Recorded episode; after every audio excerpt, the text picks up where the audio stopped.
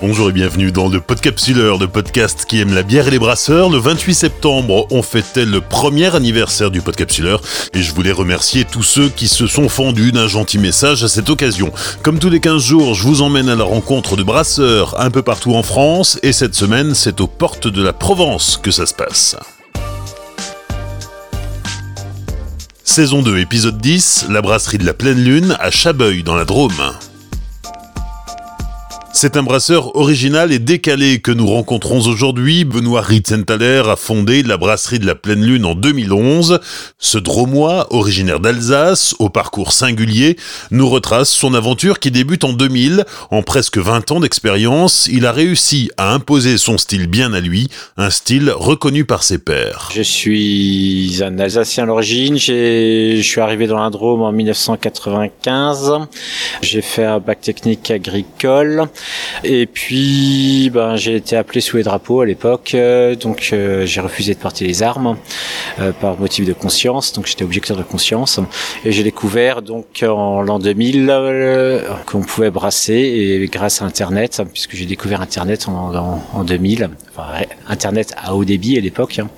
Je me suis dit tiens pourquoi je ferais pas un peu ma bière, étant donné que ben avec 1200 francs je dis bien des francs euh, par mois. Euh, c'était compliqué d'être euh, un jeune adulte qui aime la bière et qui voilà. Et puis en plus, ça c'était la première chose. Et puis la deuxième chose, c'est que ben, l'accro, enfin excusez-moi, il faut pas que je dise de marque, hein, mais l'accro ou tout ça, tout ça, bah, assez moyen quoi. Euh, donc, euh, donc j'ai, j'ai grâce à Rémi Moyen à l'époque fait mes premières bières. C'était très olé olé. Hein. À l'époque, il n'y avait aucune documentation, il n'y avait pas de forum de brasseurs amateurs. Euh, on avait vaguement des, des piratages de Otoubrou, de John Palmer, euh, qui étaient polycopiés et tout. Enfin, bref, on n'avait rien quoi. Donc, on savait pas ce que c'était une infection, on savait, on savait rien. Donc, euh, on faisait des bières qui étaient dégueulasses clairement dégueulasses. Et, mais on était très fiers de les faire. Et puis au fur et à mesure du temps, euh, j'ai quand même appris ce qu'était une infection. J'ai, grâce à Laurent Mousson principalement, et puis Gwenel Samouti, qui aujourd'hui fait la, brasserie des Garrigues. Voilà, j'ai continué, euh, j'ai trouvé ça sympa. J'aime créer, j'aime euh, j'aime cuisiner. Et donc du coup, bah, j'ai naturellement continué. J'étais bibliothécaire hein, comme objecteur conscience. J'ai un peu travaillé dans différentes bibliothèques à Grenoble. Je continuais à faire ma bière.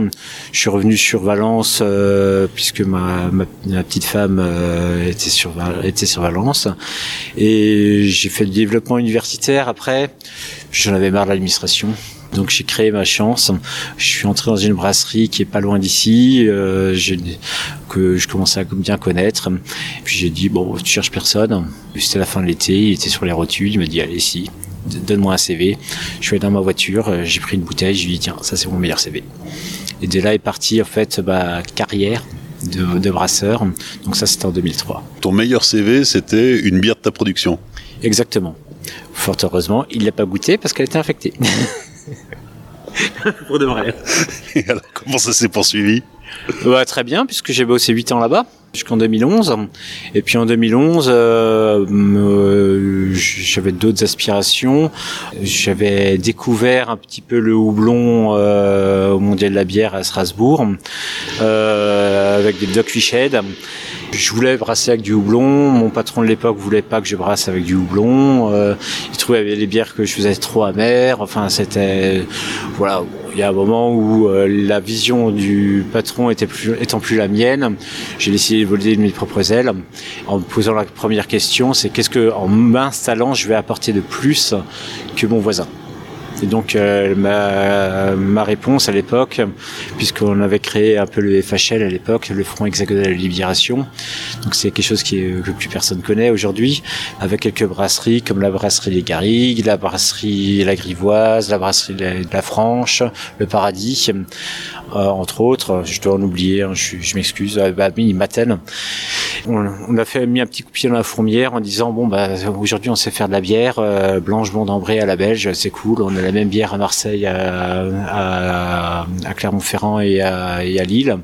Euh, maintenant on va oser le houblon on va oser essayer, de faire des bières sèches on va essayer de faire des IPA. Donc à l'époque il y a un, tiers des, brasseurs qui nous ont dit euh, vous êtes des péteux prétentieux. En français dans le texte un tiers qui n'avait rien à foutre et un tiers qui ont dit ah, c'est génial, c'est génial. Et aujourd'hui, euh, je pense qu'une brasserie qui n'a pas un IPA dans sa gamme, euh, ça n'existe plus. Euh, je, là, je parle sous tout contrôle. Tu connais mieux le marché que moi, je pense. Il y a même des jeunes brasseurs qui lancent une IPA comme première bière. Ça a été ma deuxième bière, donc en 2011. Bon, alors aujourd'hui, quand on parle d'IPA, euh, forcément, euh, la définition n'est plus du tout la même qu'à l'époque. À l'époque, on parlait d'IPA avec euh, des unités d'amertume, donc des IBU, et donc quelque chose de factuel. Aujourd'hui, c'est plus, quand on parle d'IPA, c'est il faut qu'il y ait un DDH, un double dry hop, il faut qu'il y ait X grammes de houblon par litre, qui est un élément qui, pour moi, est un élément émotionnel et pas factuel. Donc, j'ai grand plaisir quand on vient me dire que je fais des IPA, en fait, euh, old school. C'est en 2011 que tu crées la brasserie de la Pleine Lune ici à Chabeuil Exactement.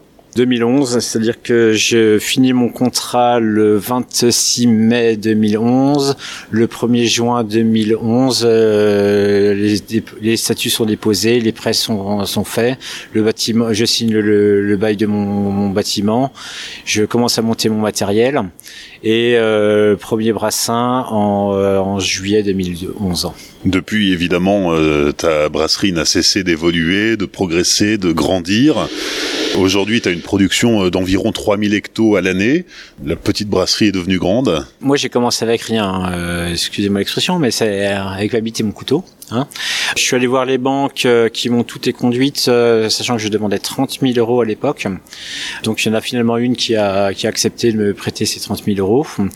J'ai acheté euh, sur le bon coin des, des tanks à lait que j'ai bricolés, comme tout à chacun à cette époque. J'avais des, des cuves qui étaient plus des cuves de vin que des cuves de bière. J'ai j'ai fait mon petit mon petit bricolage à l'origine et je brassais 800 litres par 800 litres et on a on a tenu ce matériel jusqu'à hum, ce qu'on arrive à 1200 hectolitres. Donc euh, au bout d'un moment, euh, faire deux brassins par jour, euh, euh, travailler à l'énergie, on n'y arrivait plus. Donc on a décidé qu'il fallait se simplifier la vie parce qu'il y a un élément qui est super important, c'est que bah, j'avais 35 ans à l'époque et bah, il faut tenir jusqu'à 65.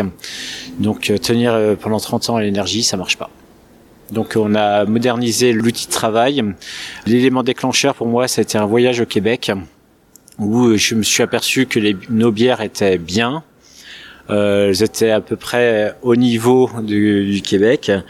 À un détail près, c'est que notre matériel ne permettait pas d'empêcher certains défauts, des oxydations, des, et des petits trucs comme ça. Mais la structure était bonne. Et donc il fallait qu'on s'équipe pour que la qualité de la bière en général augmente. Ah, la qualité de la bière augmente et surtout parce qu'il y a un projet humain derrière, qu'on arrête de s'épuiser au travail, même si on s'épuise toujours, hein, pour arriver vraiment à faire à se concentrer sur la bière et non plus sur euh, tous les petits gestes du brassage. En 2016, tu renouvelles complètement euh, ton installation, mais tu as quand même bossé 5 ans avec euh, une brasserie faite de briques et de broc. Que je regrette pas. Hein, non, je regrette pas ce, ce, ce matériel-là, qui était quand même bien pensé, où on n'avait aucun problème de filtration, euh, tout, tout était silencieux et tout, les, tout est resté silencieux parce que c'est quelque chose de très important pour moi. Euh, on, a, on, a, acheté une nouvelle unité de brassage de 20 hectolitres trois cuves au départ, euh, grâce au soutien de l'Europe, la région et du département, puisqu'il faut les citer. Puis après, euh, au fur et à mesure des années, on a racheté une cuve par-ci, une cuve par-là. Aujourd'hui, on a huit cuves de 20 hectolitres et quatre cuves de 25 euh, qui nous permettent de, de faire à peu près 3000 hectolitres, sachant que on pourrait monter à 4000, 5000 avec ce matériel en réduisant les temps de garde, mais qu'il est important et impératif pour nous qu'une bière soit finie. Euh, la moyenne aujourd'hui dans notre brasserie, c'est 25 jours en, cuve, ce qui à mon avis est un peu supérieur à la, moyenne euh, des brasseurs français. Je suis pas modeste là. La brasserie a grandi et elle grandit encore. Euh, tu as un projet de, déménagement? Grandir encore, oui et non. Nous allons déménager aux alentours du 15 mars dans un bâtiment euh, de l'autre côté de la rue que nous sommes en train de faire construire. Le bâtiment n'est pas plus grand que ce qu'on a actuellement, il est juste mieux pensé. Notre bâtiment aujourd'hui a un problème majeur, c'est que c'est un toit, c'est un hangar, donc il fait très très très très très très chaud en été et très très très froid en hiver quand il fait très froid. Là encore, c'est un, déménagement qui améliore notre cadre de vie et qui n'est pas destiné à faire une augmentation de volume euh, majeure. Euh, le bâtiment est prévu et limité en fait à 5000 hectolitres et qui est en fait un garde-fou pour que justement on, ne se laisse pas griser en fait par le, succès et qu'on n'entre pas dans une phase industrielle qui nous conviendrait pas. Donc ce sera un confort supplémentaire pour les gens qui travaillent ici, ce sera un confort supplémentaire aussi pour la bière? Voilà, bah, déjà pour euh, une fois que le confort de, l'homme est assuré, euh, ce confort permet aussi de, mieux penser à la bière et au confort de la bière en elle-même. On va visiter? Ah, On va visiter. Donc là, on est dans la brasserie. Le petit sifflement que tu entends, là, c'est la laveuse à fût. Donc c'est une laveuse à fût que euh, j'ai racheté à la brasserie du Pays Flamand, qui elle-même l'avait déjà racheté à page 24 à l'époque. C'est un des éléments centraux de notre brasserie, puisqu'on fait quasiment 6000 fûts par an. C'est une bonne partie de notre volume, c'est presque 60% de notre volume qui est fait en fût.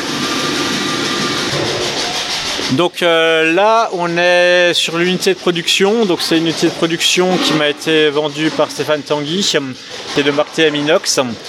Euh, on va pouvoir brasser 20, parfois 25 hectos sur des bières un peu plus légères, avec des versements de, de malt un petit peu moins importants. Donc on est en monopalier. Ça fait partie du style de la brasserie de la pleine lune.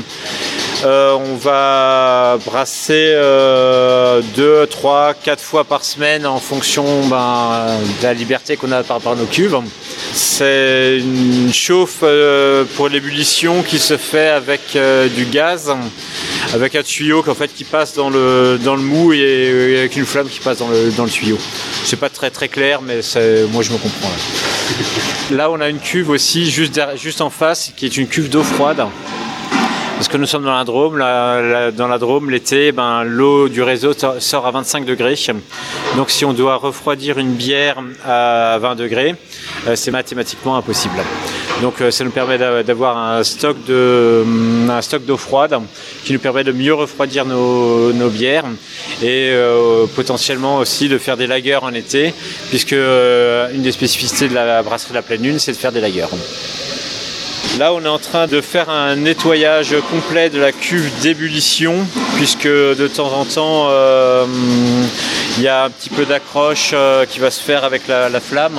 Ça va carboniser, je vais trouver le mot. Et donc, euh, dès qu'on a un peu de, ce carbone qui apparaît, on fait une sanitation, enfin un lavage, pardon, un lavage très très complet pour, pour éviter que ça, ça vienne influencer le goût de la bière. Là, juste derrière, tu vois une grande trémie. Donc, il y a une mezzanine de 32 mètres carrés sur laquelle on va mettre euh, tous nos maltes, puisque j'ai oublié de le préciser, toute notre production est brassée en bio. Tous nos maltes sont là-haut. Et on va mettre dans la trémie. Et grâce à une vis sans fin, en fait, une fois que c'est concassé, ça va aller directement sur l'hydrateur en ligne de l'unité de production.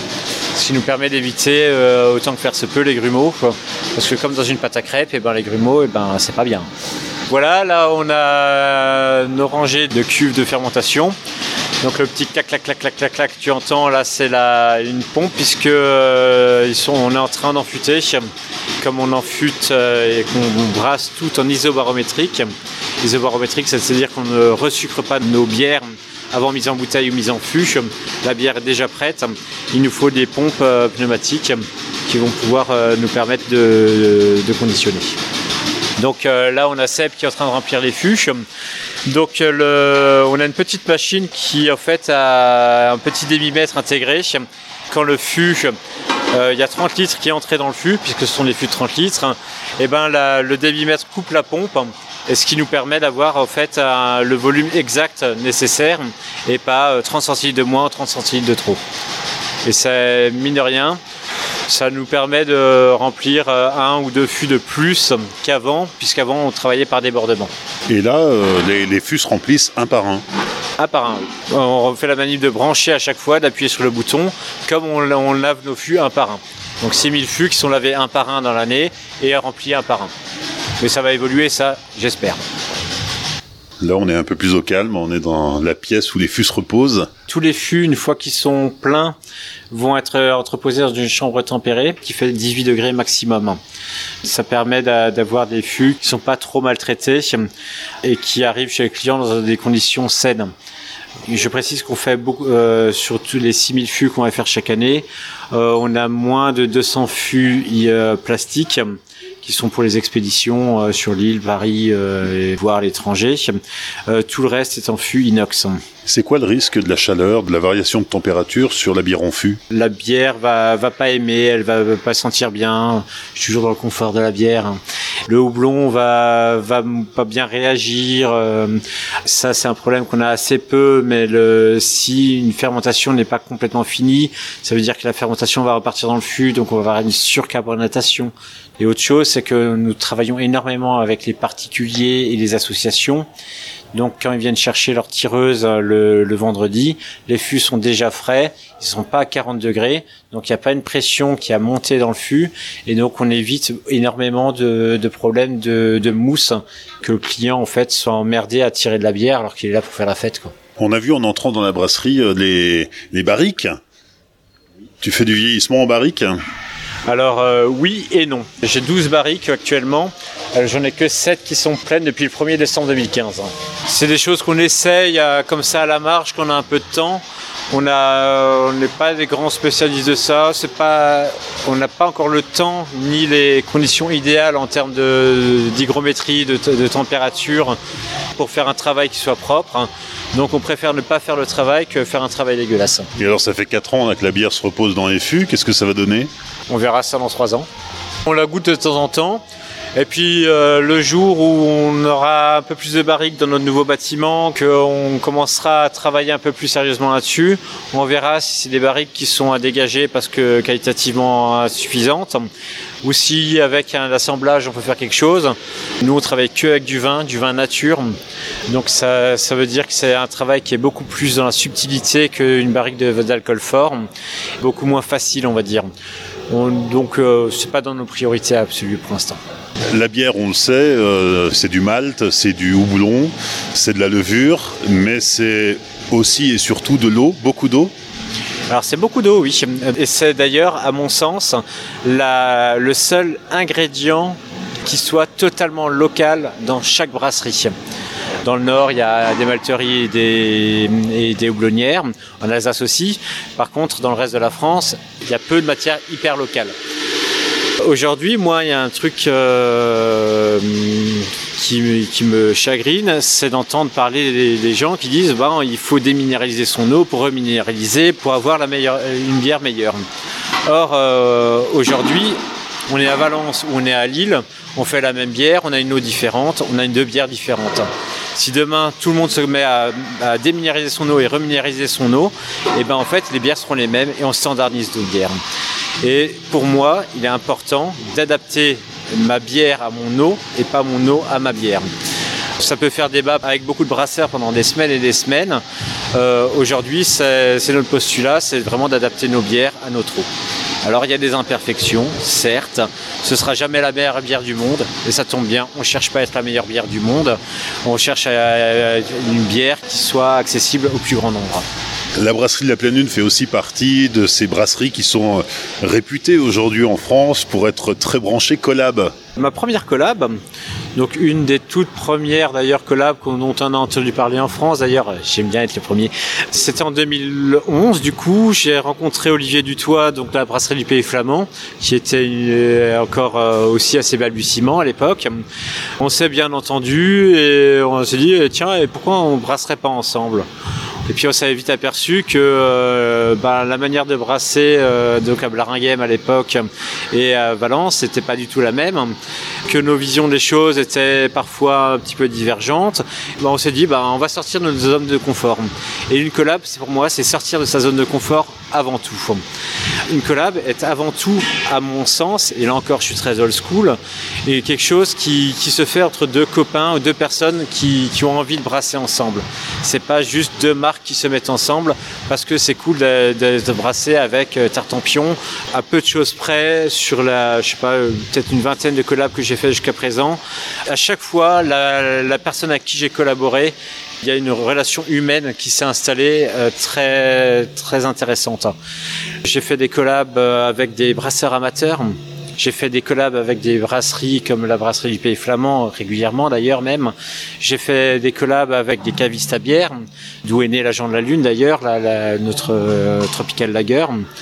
Et en fait, à chaque fois, on sort de sa zone de confort et on instaure aussi quelque chose d'humain et de, enfin, une solidarité. Donc il y a la zone de confort, mais il y a aussi l'aspect technique. Toutes les brasseries devraient faire des collabs de temps en temps, ne serait-ce que pour avoir cet échange technique et pour pouvoir progresser et puis pouvoir apprendre aussi de manière un peu moins scolaire que ouvrir un bouquin et dire euh, lire ce, qu'a fait tel américain ou tel québécois ou tel euh, euh, norvégien ou tel russe, peu importe, parce que eux l'ont fait, ça doit être bon. Non, il faut. Euh, on met les mains dans le malt et puis on, brasse et puis on, avance en fait en, travaillant et puis en s'amusant, puis en échangeant. Enfin, et puis voilà. Pour moi, une collab, c'est d'abord une rencontre. Et quelle est la plus grande leçon que tu retiendrais de, de tes 20 collaborations? Ma plus grande leçon Les lagers les lagers en général. Euh, donc sur un défi de, Dorothée Van Act, euh, qui m'a lancé le défi de faire un, lager houblonné. C'est vraiment sur le lager après que, j'ai vraiment fait le plus de, progrès et que c'est des bières que j'ai envie de continuer à faire. C'est pas des bières qui sont brutes de décoffrage, c'est des bières qui sont à la fois ciselées, à la fois euh, qui sont accessibles au plus grand nombre aussi, simplement. Les cinq dernières minutes avec la dégustation. Benoît, qu'est-ce que tu nous as préparé? Alors je vais vous présenter les bières que nous on aime bien, donc les bières qui sont à la fois légères et houblonnées. Euh, donc on va commencer par la lunette, qui est une bière de blé euh, avec un houblon d'origine japonaise qui s'appelle le Sorachi Ace. Voilà, donc c'est une bière euh, qu'on a fait un jour on a eu une commande de plusieurs lots de blanches et au milieu du deuxième brassin, le commanditaire a annulé sa commande. Je me suis amusé à faire à modifier les houblons de notre bière blanche habituelle pour arriver à cette lunette qui était un délire à l'origine et qui a bien bien bien marché, euh, étonnamment bien marché. On a dit bah on va continuer, on va voir ce que ça donne. Et aujourd'hui, ça la lunette représente la bière la plus vendue en bouteille de la brasserie.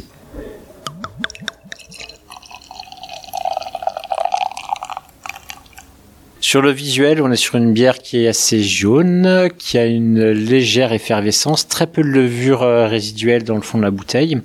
Donc c'est quelque chose qui est très important pour nous, c'est d'avoir des bières qui sont limpides. Une petite bulle, une petite effervescence visuelle très légère. La finesse de la bulle pour moi est un gage de qualité euh, assez intéressant. Euh, ensuite au nez, tu vas avoir tous les arômes en fait du Sorachi Ice qui sont très développés. Donc il n'y a pas que du Sorachi Ice, il y a aussi de l'Equanote dedans. Et on arrive à avoir vraiment un côté euh, très marqué à la fois sur la noix de coco râpé, le litchi, la nette, où on le sent bien au nez. Tu sens? Quand tu la, quand on la boit. Donc tu la laisses un peu sur la langue, tu sens la, petite effervescence qui est là sans être agressive. On a vraiment ce côté au départ qui va aller sur euh, un peu la céréale et euh, petit à petit et on a vraiment le houblon qui, qui apparaît. On est sur une, bière qui est en termes d'amertume pure et franche, on est très très bas puisqu'on est quasiment sur l'amertume du Cronenbourg à 10 ibus pour être exact. Par contre, le houblon est là, il est bien présent. Donc ça, ça va venir du, dry hopping qui est assez costaud. Ah, c'est une bière, je, l'adore. Et plus elle s'ouvre, en fait, plus on va, sentir ce, on va sentir vraiment le, ce côté, euh, ouais, Annette, Annette. Et du coup, c'est une bière qui marche extrêmement bien avec tout ce qui est fruits de mer. C'est magique. Après la lunette, deuxième dégustation. Alors la deuxième bière, c'est une bière qui est très très importante pour nous à la brasserie de la Pleine Lune. C'est notre Jean de la Lune, Jean G-U-N-S. On l'a sous-titré Tropical Lager. C'est une collaboration à l'origine avec euh, Dorothée Van Act, qui était caviste sa bière à Paris. Le défi qu'elle m'avait posé était de faire en fait un lager houblonné avec du mosaïque euh, qui soit euh, très accessible aussi. Donc c'est un lager, un lager d'une fermentation basse. Quand on l'a sorti, les lagers, euh, on n'en parlait pas beaucoup. C'était la réputation de, bah, bière pils sans goût. Et euh, voilà, travailler un lager un petit peu comme on pourrait travailler une aile. le lager nous a énormément fait progresser parce que le lager ne supporte pas le défaut. Pour plusieurs raisons. La, levure de la guerre est une levure neutre, relativement neutre, qui est très peu présente dans la balance de l'équilibre de la bière. Donc euh, la, balance entre le côté euh, céréales, le côté houblon et le côté levure. On pourrait rajouter l'alcool, mais sur des bières assez peu alcoolisées comme ça, ça rentre pas dans la balance pour moi. Et euh, donc c'est une bière qui supporte très peu le défaut parce que la levure n'est pas là pour cacher le défaut. D'autant que nous, comme on travaille en isoborométrique, il n'y a pas de refermentation en bouteille pour cacher un potentiel défaut ou rattraper plutôt un potentiel défaut de fermentation. Tout le travail qui a été fait là-dessus sur la fermentation, sur le travail de la fermentation, sur les diacétylrestes, sur les sulfures restes, tout ça euh, a été transposé au reste de la gamme et ça nous a fait progresser énormément, énormément.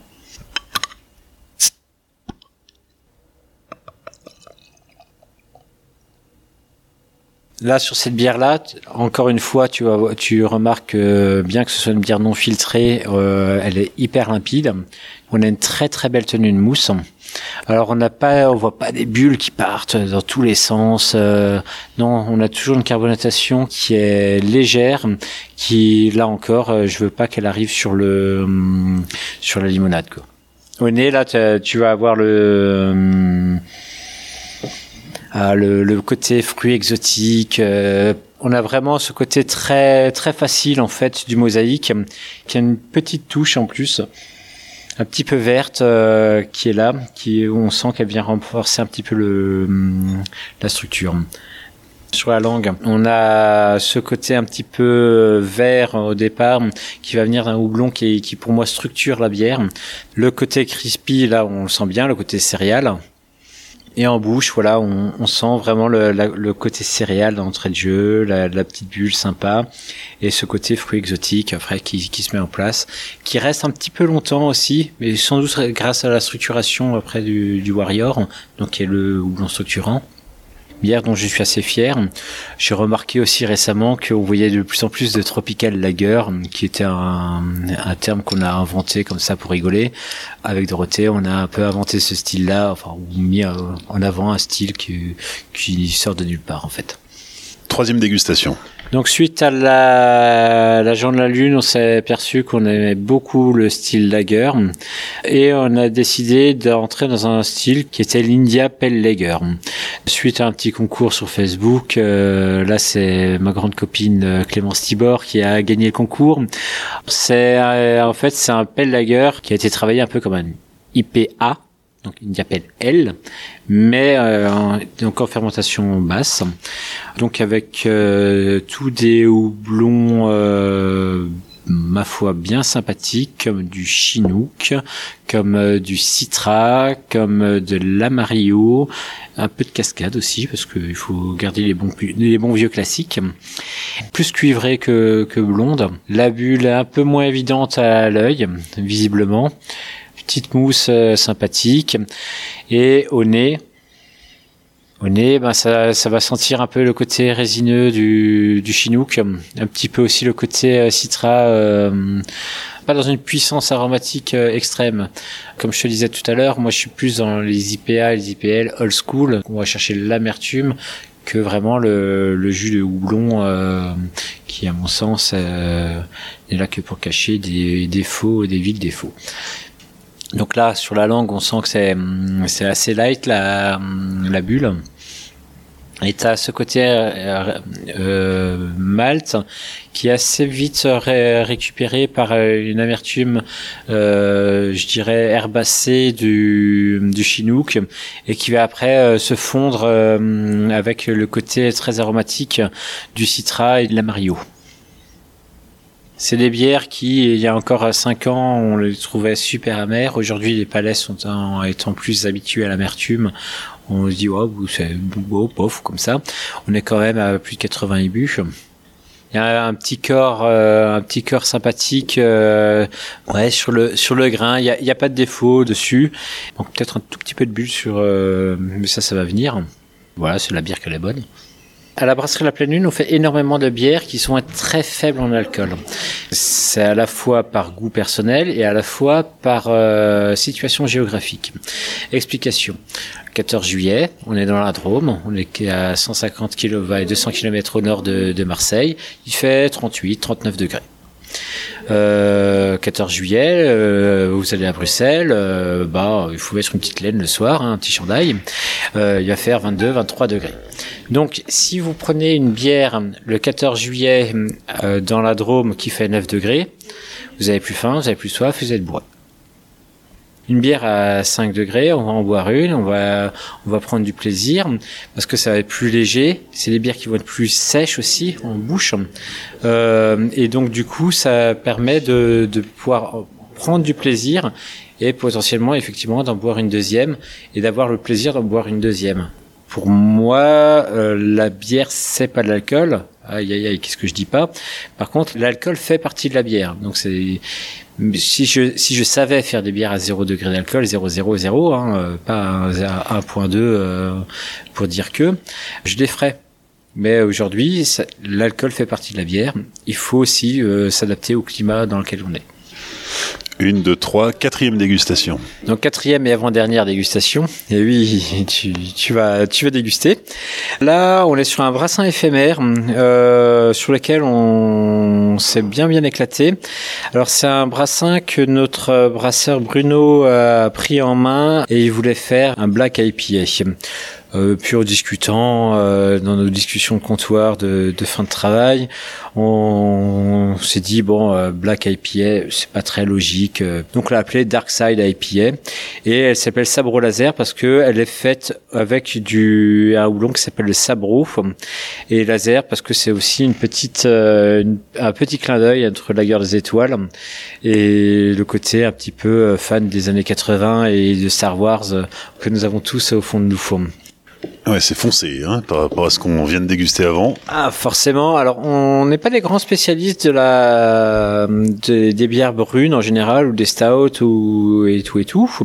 Malgré tout, de temps en temps, on aime bien ça. Mais toujours dans nos, dans le style pleine lune, euh, bière légère, un peu sèche, euh, bien houblonnée, un maximum accessible.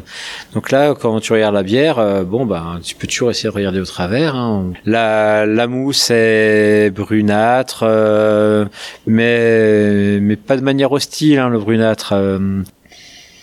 Et au nez, tu as, un côté euh, un petit peu houblon, un petit peu moi je trouve un petit peu presque vanillé sur le le fruit un peu litchi, un peu la un peu la noix de coco, enfin c'est assez complexe en fait et on n'arrive pas à définir exactement quels sont ces arômes qui arrivent. Alors on a clairement un côté un peu chocolat, euh, plus un peu plus café que chocolat pour moi quand même. bah, ou alors un chocolat euh, bien bien bien bien bien noir. Alors là, forcément, on est sur un, un style de stout, donc on est beaucoup moins dans l'effervescence. donc euh, on, on, cherche à avoir une effervescence qui soit hum, réduite au maximum c'est le style aussi qui veut ça et euh, qui nous permettent aussi de, de, laisser exhauster en fait tous ces goûts.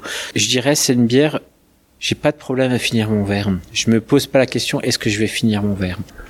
Alors après la Black IPA, on termine sur Alors euh, un style assez ancien qui est assez peu connu, c'est un Coit. Un Coit, c'est une bière euh, d'avoine où en fait euh, les proportions de céréales c'est trois avoines pour deux blés pour un orge. Donc pour euh, toute personne qui entend ce que je suis en train de dire et qui a déjà brassé, il va comprendre que la filtration, la séparation de, donc de la matière solide à la matière liquide a été assez problématique. Donc c'est un coit, ce coit qui s'appelle coit interruptus est une collaboration avec la brasserie du Haut-Buech et mon copain David. Ça a été la première fois que on se vautre tellement sur un, sur une bière qu'on a été obligé de la rebrasser. Donc là, vous avez la V2 et la V3 va se brasser là dans les prochaines semaines. Euh, le principe donc c'est donc un coit, donc trois avoines, deux blés, un orge. On a augmenté ça avec euh, une fermentation un petit peu euh, qu'on a voulu un petit peu sûre, surtout de la myrte. Donc on a mis une grosse dose de myrte dessus. On est sur une bière extrêmement sirupeuse. On est à 6 degrés d'alcool. On est sur un style que, a priori, on n'a jamais goûté euh, plus que ça. C'est une libre interprétation de quand. Donc là, on est sur une petite mousse euh, assez filante. Si tu regardes au travers, on voit que c'est brun. On est vraiment sur une caramélisation qui est assez importante. Euh, au nez, tu vas sentir vraiment ce côté myrte avec une petite acidité. On a l'impression d'avoir les violettes, tu sais les violettes de les bonbons que, quand on était petit. Euh, et, et, ce côté vraiment très très rond, très sucré euh, en général. Et hum, alors c'est à l'antithèse de, de, ce qu'on fait d'habitude à la pleine lune puisqu'on aime bien les bières sèches. Et euh, c'est aussi là où on revient sur le côté euh, sortir de ces zones de confort avec les collaborations. Où on a vraiment fait une bière euh, vraiment vraiment ronde. Donc en entrée de bouche, pareil, on a la myrte qui est très présente, qui est très et avec ce corps très rond, très sucré, très appétant. Ça, c'est clairement une bière euh, que j'appelle le cheminée aussi. Euh, bon, alors on va plutôt appeler ça une bière de Netflix parce que les cheminées, il n'y en a plus beaucoup. Donc on se cale devant la cheminée devant le fil devant Netflix en gros. On se sert on se sert son verre et puis on le sirote tranquillement devant son film. Euh, et puis euh, c'est une bière qu'on va prendre le temps qui va se réchauffer qui va s'ouvrir. Au fur et à mesure qu'elle va s'ouvrir elle va changer aussi dans, de goût de, texture. Et euh, plus elle réchauffe en fait plus on s'aperçoit que le, le boulot il est vraiment vraiment super sympa. Il faut savoir que c'est une fermentation basse là aussi Merci à Benoît Ritzenthaler et à toute son équipe pour leur accueil lors de l'enregistrement de cet épisode. La brasserie de la pleine lune est à découvrir en images sur les réseaux sociaux du Podcapsuleur, Facebook, Twitter et Instagram. Dans 15 jours, nous retournons à Paris. D'ici là, n'oubliez pas de liker, partager et commenter et soutenez le Podcapsuleur en laissant 5 étoiles sur Apple Podcast. Un petit commentaire fait aussi toujours plaisir. Enfin, souvenez-vous, l'abus d'alcool est dangereux pour la santé, alors savourez mais sans forcer.